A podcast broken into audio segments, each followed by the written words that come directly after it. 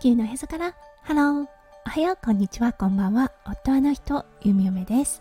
このラジオはオーストラリア在住20年となったゆみおめがオーストラリアのこと育児のことそしてパートナーシップについてマクロからマイクロまで幅広くお話しするラジオです。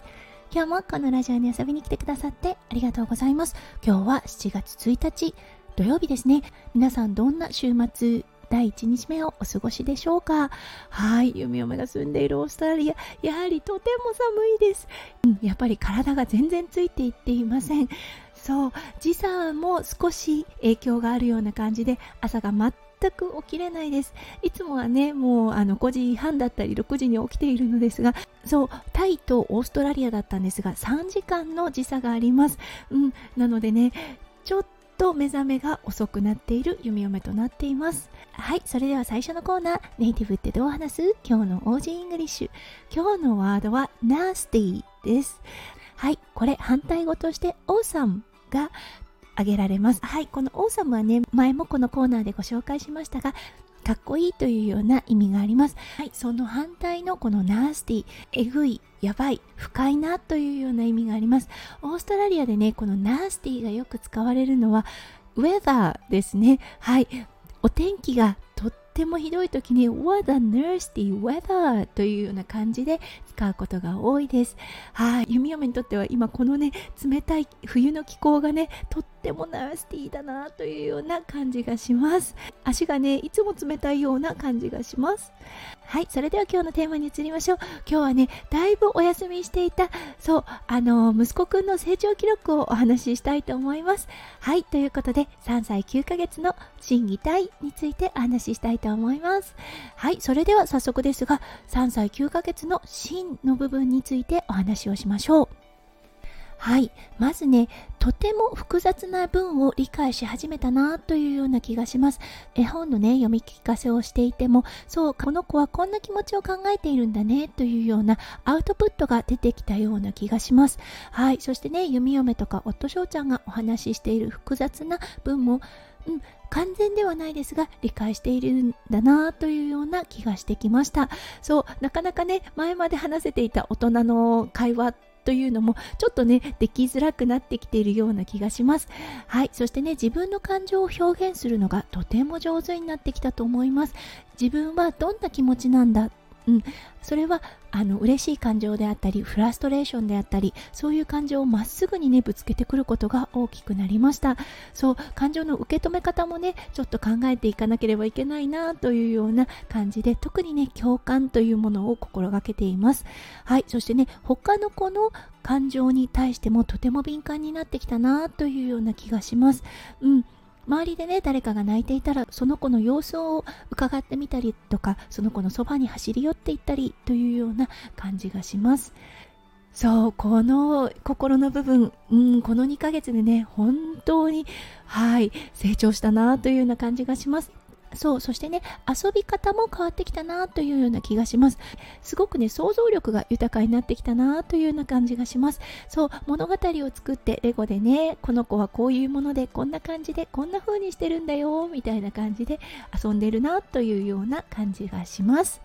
はいそれでは3歳9ヶ月の技能部分に行ってみましょう。はい、木の部分、これはね、ペンの持ち方だと思います。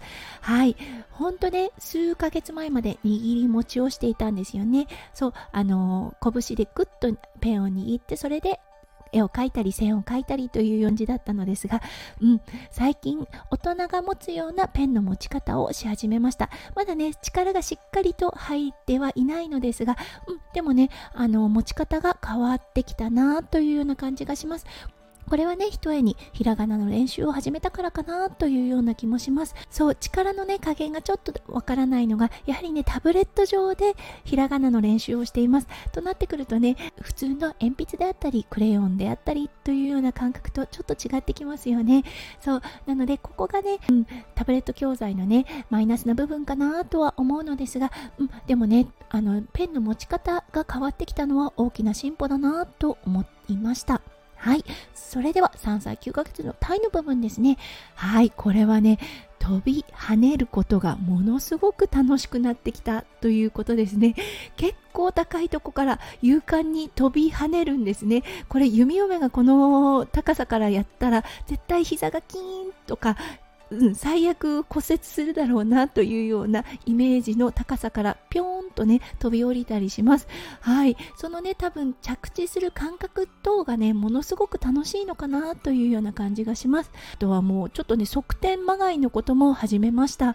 うん。なんかねあのやっぱり男の子なのでバランスそうあのやはり体を使うことがものすごく好きなんだなっていうことが分かりました。